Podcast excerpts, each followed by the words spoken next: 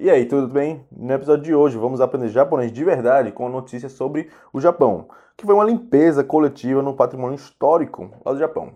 E aí, você participaria numa dessa? Bem-vindo e bem-vinda ao 14º episódio do Nihongo Podcast.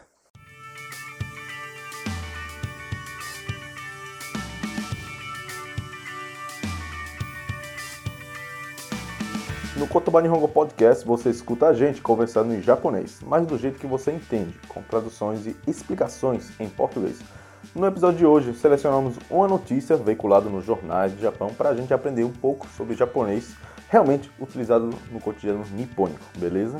Para você que estuda, conversa e quer melhorar a autoconfiança no japonês. Pronto para aprender a falar japonês de verdade ou vai ficar parado aí? Yokoso Kotoba Nihongo Podcast desu. Soshite watashi wa Hiro desu. Tudo bem? Ohayou gozaimasu. É, todas, né? Então, a gente vai falar de uma notícia bem legal do Japão. Bom, eu peguei uma versão bem mais fácil, bem mais easy, tá? Então a gente vai ver essa notícia, é, que é até num lugar famoso, é como fosse, sei lá, uma Olinda do Japão, que é no Nikko, né? É um lugar onde muitos, muitas pessoas, quando é estudante, faz aquele, aquela viagem coletiva, né? E vai lá visitar e por aí vai. Eu fui, meu irmão foi, todo mundo foi. Tá bom? Bom, vamos lá então. Eu vou ler a versão em japonês, que foi veiculado lá, na versão mais fácil, tá? Da NHK. E depois eu traduzi em português, a gente vai ler junto também. Eu destaquei algumas palavras, algumas expressões especiais, tá? Pra gente aprender também. Se você quiser botar no Anki, botar lá, tá? E mais importante é você não tentar entender tudo de uma vez, é natural. Eu, quando escuto português, eu não entendo da primeira. Então, escute, reescute, tá? Não tenha pressa, tá tudo tranquilo, tá bom? Então, você vai pegando 20%, 50%, vai melhorando. Essa é a ideia, beleza? E depois, no final, eu vou dar uma explicada, como eu falei agora, sobre o que é essa notícia, realmente, para a gente tentar entender como os nativos capturam isso. Então, vou tentar dar uma bagagem cultural, para você tentar se situar, beleza?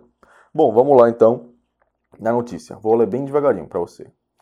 Vamos é, Nihongo. Toshogu no niwa nado no ishi o suru. Essas palavras são nomes próprios, tá bom? É, Tochigi ken Nikoshi ni aru Nikko Toshogu. Tá? É um templo chamado Nikko Toshogu e To é, Rinnoji と、えー、林王寺 um templo chamado Rinnoji, は世界遺産になっています。Okay. 23日、この神社と寺の庭などに敷いてある栗石という石をひっくり返して掃除する行事がありました。栗石返しという行事で江戸時代から毎年行っています。日光東照宮には町の人3000人が集まって石を一つ一つひっくり返して石の間の葉やゴミなどを取ってきれいにしました。石と石が当たる音がして神社を見に来た人たちが珍しそうに見ていました。掃除は2時間ぐらいで終わって2トンのトラック3台のゴミが集まりました。Beleza. Então esse foi o, essa foi a notícia e vou ler agora em português, tá bom? De novo, não tente entender tudo de uma vez, reescute, tá? Com calma, pegue a parte de tradução, tá bom? A transcrição, é, já para adiantar, tá lá no site cotoba.com.br P14, tá bom? Sempre é o P do podcast e o número do episódio. Esse é o 14, então P14, tá bom? Para você não perder tempo. Então escute enquanto você lê, isso ajuda bastante. Beleza? Então vamos lá para português. É, vou ser um pouquinho mais rápido porque fui devagar por ser em japonês, tá bom? É, o Nikko Toshogu Irinoji, da cidade de Nikko, né? Lá da, da província de Tochigi, é um patrimônio histórico no dia 23, houve um evento para limpar as pedras desses templos, chamadas de Kurishi, né? virando ela de cabeça para baixo, tá bom? O evento se chama Kurishi Gaishi e acontece anualmente desde a era Edo. Olha que legal. Juntaram aproximadamente 3 mil cidadãos no Nikoto Shogu, é o nome desse templo, tá bom? e viraram cada pedra com a mão e limparam as folhas e lixos acumulados entre as pedras. Ao limpar, as pedras batiam né, e faziam barulho e os turistas olhavam por ser algo diferente. A limpeza levou aproximadamente duas horas e juntou lixos que pesavam o, o correspondente a três caminhões de duas toneladas. Olha aí, quase um maracatu do Chico Science, né? Beleza, gente. Então, essa foi a parte de português. É para mais para você entender mais ou menos o contexto. É, eu tento realmente fazer uma tradução mais é, certa possível, mas tem algumas coisas que realmente fica mais natural você traduzir para o português vivo, tá bom? Então, eu recomendo que você não traduza por traduzir, tentar decorar. Realmente entenda o significado de cada, cada frase, sentenças em japonês, beleza? Então, para te ajudar agora, vou ler cada expressãozinha e o seu significado, tá bom? Primeiro é o Sekai Isan, esses quatro kanjis. Sekai Isa. Hum, tá bom? Sekai, que é mundo, Isan é patrimônio, é herança pode ser também, mas seria o patrimônio histórico, como a gente entende, beleza? O próximo é Niwa. Niwa que é simples, é o jardim, tá bom? Então o pessoal foi lá pegar essas pedras que estavam no niwa desses templos, beleza? E shiteiru, beleza? Shi-i-te-iru, que está lá, que seria de shiku, de você forrar, colocar em cima do chão, e cobrir. É, dá para traduzir tanto como colocar ou forrar, dependendo da situação, tá bom? Esse seria o caso do que você ele tá colocando, forrando as pedras no jardim, né? E kurikaesu. Hitsu. Pausa, né? Kurikaesu. De você virar. Como um jogo do bafo, né? Você virar, é, dar o flip, né? Que chama no inglês. E é isso, como fosse uma carta, tá bom? E gyoji. Gyo. Uji. Que seria atividade, evento tá bom? Nesse caso seria uma atividade, um evento do pessoal se juntar e fazer essa limpeza na, nesse templo. E soji, so, o de seria limpeza. E edodidai, quatro kanjis também, edodidai. Edo era Edo, né? Didai é de era. Acho que tem o Shoujo Didai, né? Que é um grupo que, que de K-pop, pronto de daí vem dessa coisa de era, de, de geração mais ou menos, né? É mais de era mesmo. É, mas também já vi outros lugares usando Jidai como geração, então, enfim, essa é a ideia. E Maitoshi, Maitoshi, que seria todos os anos, né? Um ano após anos, então é uma atividade que ocorre tradicionalmente. E Mezurashi Soni, Mezurashi so u ni vem de mezurashi, né? que é raro, algo diferente. Então, mezurashi so ni é, vira um advérbio, né? Então, mezurashi so ni miru. Você olhar como se fosse algo raro, né? Com um olhar de, poxa, é algo diferente, tá bom? Que no caso foi o que os turistas, né? Estavam olhando essas atividades. E para finalizar, toraku. Toratsu. Esse tsu é um pausa, tá? É um tsu pequeno que é o caminhão normal, que no caso foi um lixo que acumulou um total de três caminhões né, de duas toneladas. É muita coisa. E acabou só de, em duas horas, né? Nossa. Enfim, com 3 mil voluntários. Isso foi legal, tá bom? Então foram as expressões. Se eu não falei algum, fique à vontade, tá bom? Tô aí para te ajudar. Então bote no comentário, Hiro, faltou isso, ó, o que, que é isso daqui? Explica melhor isso daqui, tá bom? Tamo aí. E é, vamos comentar então o que, que, que aconteceu aí, tá? Primeiro, esse Nico. É, eu gosto até desse kanji, é o Ni de Shi, né? Do mesmo Nihon, e Ko de luz, tá bom? Então, luz solar, raio solar, né?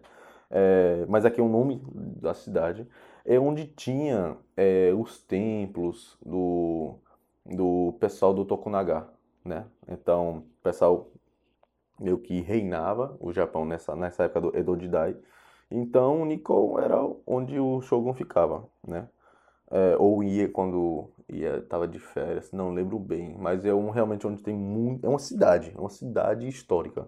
Então, tem vários templos. O famoso macaquinhos, né? Que tampa o ouvido, tampa o olho, tampa a boca, vem daí, né?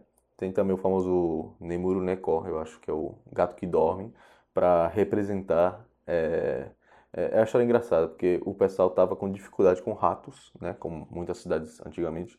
E um, um cara que fazia bonecos ia fazer um boneco de gato para espantar rato. Aí o pessoal, o pessoal no caso dele, fez um gato que dormia.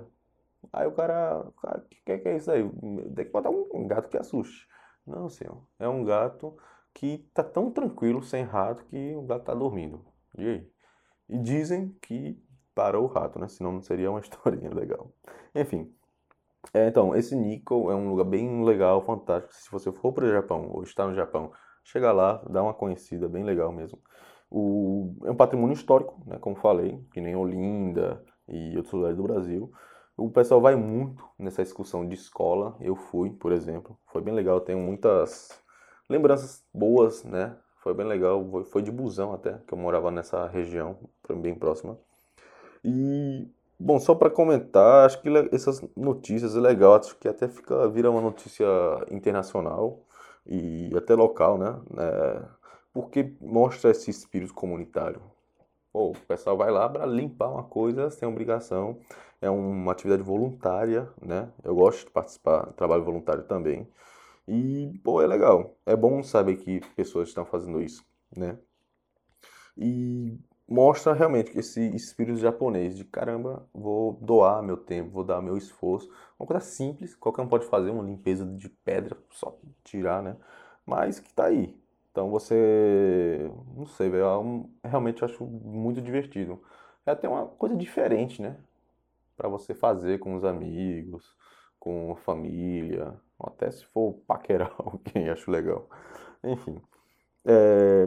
Só que por outro lado, quando você mostra esse espírito comunitário do Japão, também vira notícia, uma coisa interessante que eu vi, não sei quando foi, mas foi uma situação que uma, uma mulher, né, estava grávida, ela já estava numa situação de realmente dar vida à criança, e só que não estava o esposo, não estava ninguém para ajudar, aí a vizinha dela que ajudou. Isso virou notícia, né? Então, o engraçado é que, beleza, esse espírito de comunidade, esse negócio de senso de comunidade é forte no Japão, mas como uma responsabilidade e obrigação. Mas essa camaradagem, né, que nessa notícia acho que abordou exatamente isso, por isso que era raro, é difícil. Só que no Brasil isso é, isso é bom, né? Isso é normal. Você é camarada pra caramba com os amigos tal. E só que por outro lado, a, talvez a, essa responsabilidade coletiva, esse senso coletivo é um pouquinho menor.